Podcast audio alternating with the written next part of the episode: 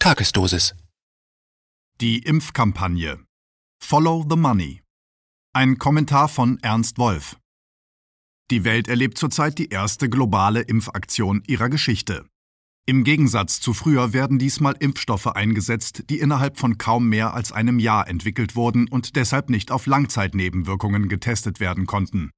Es ist daher unmöglich, eine auf Erfahrungswerten basierende Entscheidung für oder gegen eine Impfung zu treffen.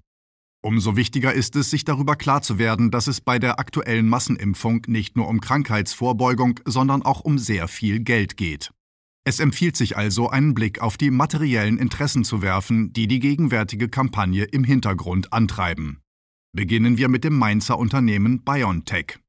Es wurde 2008 von dem deutschen Forscherehepaar Shahin Türeci gegründet und von den Sprüngmann-Brüdern aus Oberbayern finanziert, die zuvor im Pharmagewerbe mit der Firma Hexal zu Milliardären geworden waren. BioNTech ist seit Oktober 2019 an der Börse notiert. Der Unternehmenswert liegt zurzeit bei ca. 23 Milliarden Dollar. Im September 2019 gesellte sich die Bill and Melinda Gates Stiftung mit 55 Millionen Dollar zu den Investoren hinzu. BioNTechs großer Partner bei der Impfstoffentwicklung ist der vor mehr als 170 Jahren gegründete US-Pharmagigant Pfizer. Sein Börsenwert betrug Ende 2019 236 Milliarden Dollar. Zu seinen größten Aktionären zählen die Vermögensverwalter Vanguard und BlackRock. BioNTechs deutscher Konkurrent, das Tübinger Unternehmen CureVac, das aus steuerlichen Gründen seinen rechtlichen Sitz in den Niederlanden hat, wurde im Jahr 2000 gegründet und von 2006 bis 2014 ausschließlich von einer Holding des Milliardärs, SAP-Gründers und Hoffenheim-Mäzens Dietmar Hopp finanziert, der bis heute etwa die Hälfte aller Anteile hält. 2015 kam die Bill Melinda Gates Stiftung mit einem Betrag von 52 Millionen Dollar als Investor hinzu. Über ein weiteres Engagement der Gates Stiftung im Jahr 2018 wurde beiderseitiges Stillschweigen vereinbart. CureVac ist seit August 2020 an der US-Technologiebörse Nasdaq gelistet und zählt auch den katarischen Staatsfonds zu seinen Finanziers. Das 2010 an der Harvard-Universität gegründete Unternehmen Moderna unterhält verschiedene Partnerschaften, unter anderem mit den Pharmafirmen Merck und AstraZeneca, und ist zudem an einem Forschungsprogramm des US-Verteidigungsministeriums beteiligt. Nachdem er in den ersten acht Jahren 865 Millionen US-Dollar Verlust gemacht hatte, ist der Konzern im Dezember 2018 an die US-Technologiebörse Nasdaq gegangen und brachte es bei der Erstnotierung auf eine Marktkapitalisierung von 7,5 Milliarden Dollar. Unter den sieben größten Aktionären finden sich die Vermögensverwalter Vanguard, Fidelity und BlackRock. Moderna rechnet auf der Grundlage seiner bereits getroffenen Verkaufsvereinbarungen für 2021 mit Impfstoffeinnahmen in Höhe von 18,4 Milliarden Dollar und liegt damit vor Pfizer, das zusammen mit BioNTech von einem jährlichen Umsatz von rund 15 Milliarden Dollar ausgeht. Der Konzern AstraZeneca entstand 1999 durch die Fusion des schwedischen Unternehmens Astra AB mit der britischen Seneca-Gruppe.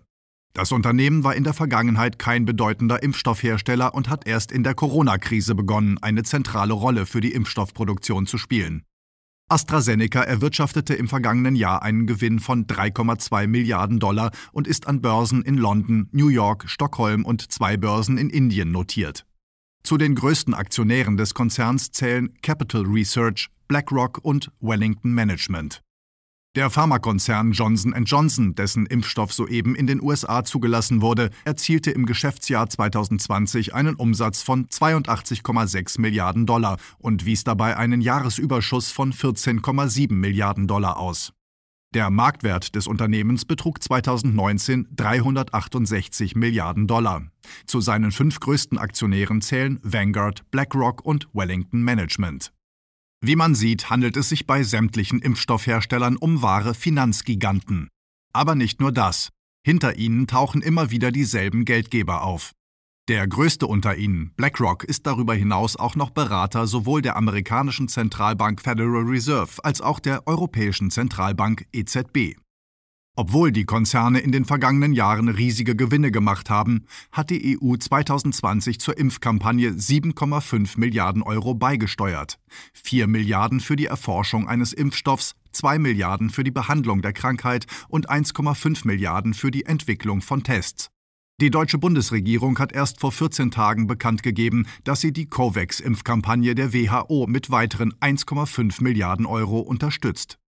Bedenkt man, dass das globale Finanzsystem zurzeit an einem seidenen Faden hängt und nur durch permanentes Hochtreiben der Märkte am Leben erhalten werden kann, so wird deutlich, dass es sich bei der gegenwärtigen Impfkampagne keinesfalls nur um ein medizinisches, sondern gleichzeitig um ein in schwierigen Zeiten höchst willkommenes Wirtschafts- und Finanzprojekt handelt.